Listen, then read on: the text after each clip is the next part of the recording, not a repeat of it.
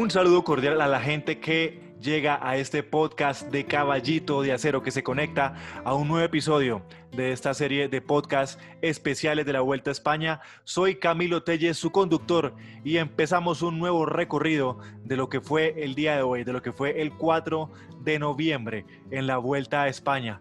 Y estoy con el señor, con el historiador de la mesa, el señor Pedro J. Belandia, Pedro J. Belandia, por favor cuéntenos qué ocurrió el día de hoy que estuvo buenísima esa victoria de Tim Bellens. Camilo, un saludo a usted, a todos los seguidores a diario de este podcast de resumen análisis. Creo que estamos en un momento histórico, estamos viendo eh, una apretada vuelta a España y unas apretadas elecciones presidenciales en Estados Unidos. Eh, los de la general hoy en España prefirieron dejar ir a la fuga eh, una fuga certificada por el INVIMA, de bastante calidad esa fuga. Eh, corredores como eh, Snake Calidosísima, Pedro, calidosísima. total, total aprobación del, del INVIMA, eh, con corredores de nombres como Snake Estivar, Michael Woods, Tim Bellens, este joven que me pareció muy interesante, Timan Aresman. Ya dijo, ya dijo, Pedro J, no sé si ya dijo Van Barley. Creo que sí lo dijo. Dylan, Dylan Van Barley, en, esa, en efecto, estaba, estaba leyéndolos como en el orden en el que se fueron colando la fuga. Eh, ah, ok, pero, ok, perdón. Sí, Van Barley, súper pues, interesante. También Timen Aresman, el, el, joven del Team Sandweb, que me parece que promete, promete mucho. Y Mark Soler, eh, en un punto de la fuga llegó a tener casi cuatro minutos. Era, era por supuesto, el permiso para, para que se fueran de largo y, y se llevaran la victoria de etapa. Snake Estivar y Aresman eh, se fueron adelante y a falta de 12 kilómetros el mismo Tim Vélez saltó desde el grupo de atrás, cerró el hueco y más adelante a falta de cuatro el resto de corredores se unieron a este grupo. Eh, perdón, los que iban adelante eran Estivar y Soler, saltó Vélez y el resto, entre ellos pues liderados por Woods y Aresman, cerraron. Eh, al parecer Tim Vélez había leído mucho mejor el libro de ruta porque sale adelante en el momento preciso, el último kilómetro, cuando más pica hacia arriba, gana la curva por dentro, dejando a, Rusty Woods eh, hacia afuera en el segundo lugar y él recaba su segunda victoria de etapa en esta Vuelta a España 2020. Oiga, pero Jota, si uno se pone a pensarlo, a ver, eh, ya se ha dicho en el podcast que el día de hoy era un perfil de clásica y por clásica eh, se correspondió en el sentido de que estuvieron adelante señores como eh, Tim Bellens, eh, Estivar, Van Barley, Estivar, Van Barley, Michael Woods, Rusty Woods. Y habría que hablar de, del desempeño de Mark Soler. ¿Usted qué, qué opina de eso? Yo creo que Mark Soler... con los clasicómanos. Perdón, sí. perdón, chica, pero... No, Mark Soler lo está haciendo muy bien. Yo creo que se está sacando la espinita del manotazo del año pasado. Em, y, y, está intentando cazar etapas, pero así mismo le sirve para la estrategia del Movistar, ¿no? al haber perdido tanto tiempo esta primera semana, estas primeras semanas, lo están metiendo a la fuga para, para meter cada vez más minutos en esta, en esta clasificación por equipos. El día de hoy ya le llevan ocho minutos al segundo, que es el, el Jumbo, pues que ni siquiera eh, con la gente en la fuga, sino que pues claramente está cuidando en bloque a Primos Roglic. Yo creo que, que, que, que, es muy bueno lo que está haciendo Soler, muestra gran forma para las carreras de un día y, y le sirve, o sea, está haciendo perfecto el movimiento técnico para esa apuesta del Movistar por la clasificación por equipos. El, el, Movistar defendiendo esa clasificación por equipos como un gato patas arriba, ¿no? Sí, el Movistar defendiendo esa clasificación por equipos como si fuera la prima de diciembre.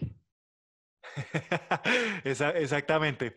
Oiga, Pedro J, y entonces ahí usted acaba de decir una cosa, y es, ¿será que Mar Soler seguirá empeñado en ser un vueltómano?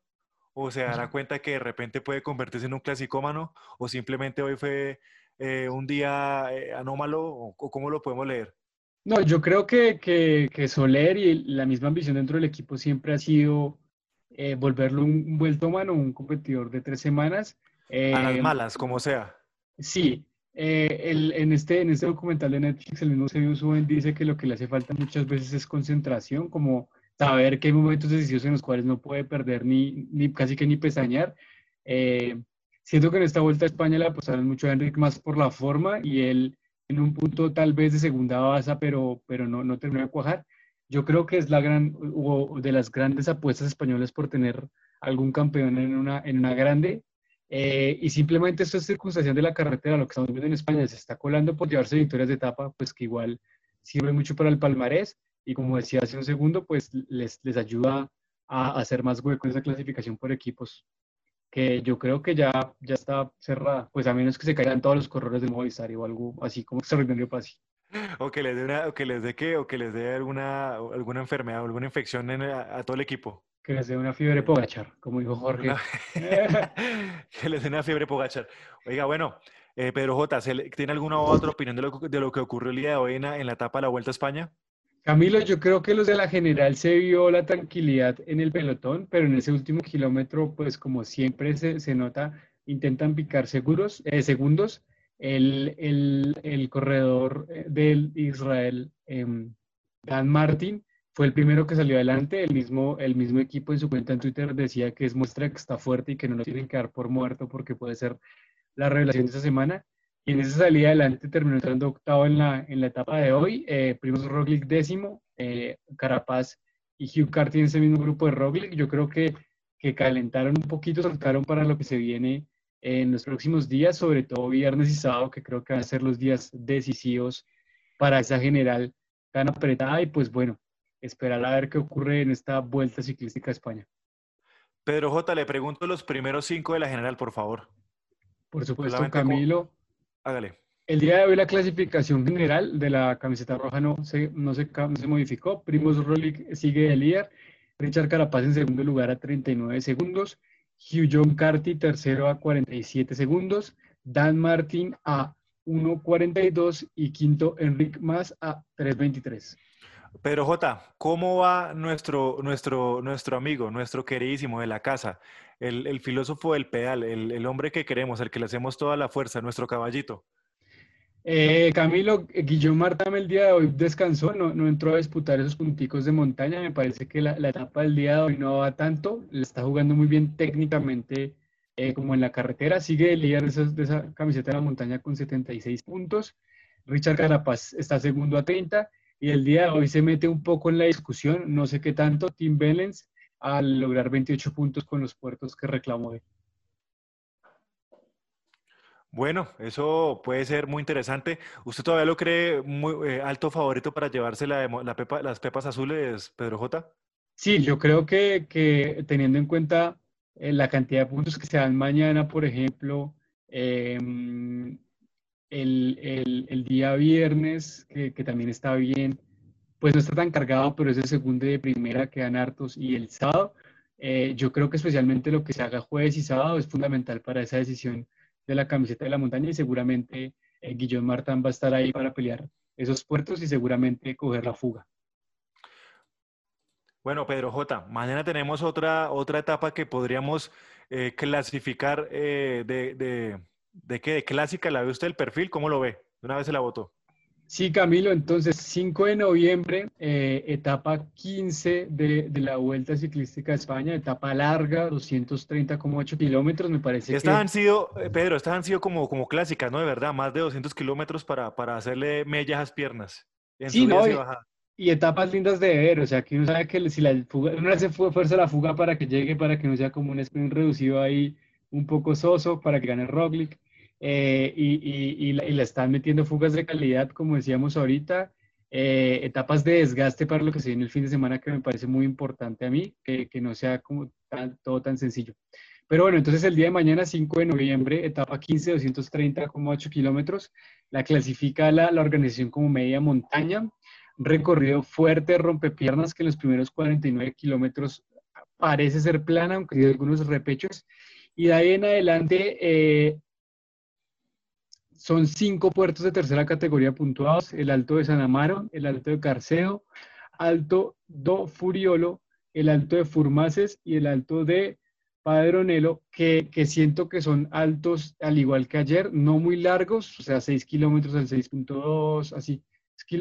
La más larga tendrá 10 kilómetros, que están al, al 4.5, Alto de Fumaces, eh, y Pardonelo, que son 6.4 al 3.5. Eh, son altos pedaleables, cortos, eh, digamos cortos y con, no, no, muy empinados, y los que son largos pues son aún más tendidos. Eh, creo que, que, al igual que hoy es la posibilidad grande para la fuga, eh, al tener tantos puntos ahí repartidos a lo largo del recorrido, creo que, que Guillón Marta mañana sí va a apuntar a, recoger bastante para, para, la camiseta de la montaña y seguramente, y voy con ese caballito para mañana, mañana la etapa se la, se la tiene que llevar Guillón Martán.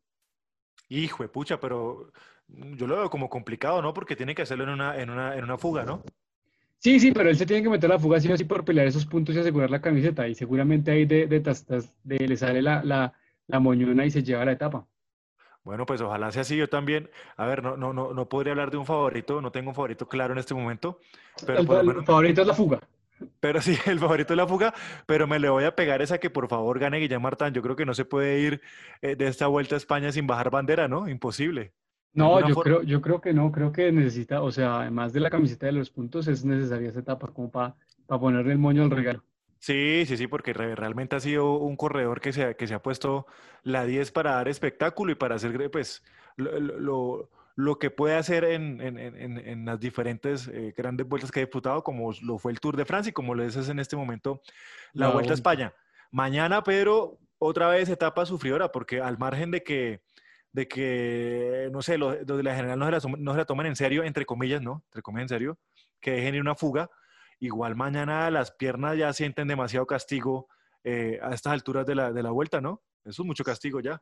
Sí, un recorrido largo. Aquí revisando también, por ejemplo, hoy Santiago Vitrago y Sergio Licenado entraron dentro de esas primeras posiciones. Santiago Vitrago entró con el grupo de Roglic eh, y Henao entró en el siguiente grupo. Eh, y, por ejemplo, ese es un recorrido que a Henao le viene muy bien y que si queremos una emoción colombiana puede ser una victoria de etapa de pronto mañana, pero bueno, no, no sé qué, en qué, qué tanta posibilidad tenga.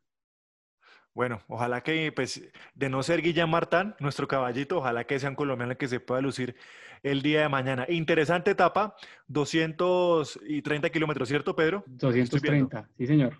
Carajo, muy, muy largo, de verdad. Mañana yo creo que el, 6 de, noviembre se van a levantar con muchos dolores los corredores eh, de la Vuelta a España.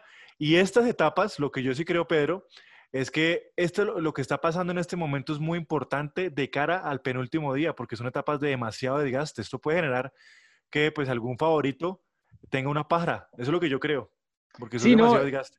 Y, el golpe, ¿no? El, eh, si no hay buen bananito, buen potasio para los calambres, eso, ese desgaste se, va acumulando de cara a lo que va a ser el viernes y el sábado, que yo creo que eh, a todos los seguidores, si, si, si hay unas etapas que prometen, son las de esos dos días, esperemos no salarlas y esperemos que los corredores correspondan con esa, con esa general tan apretada en la que están.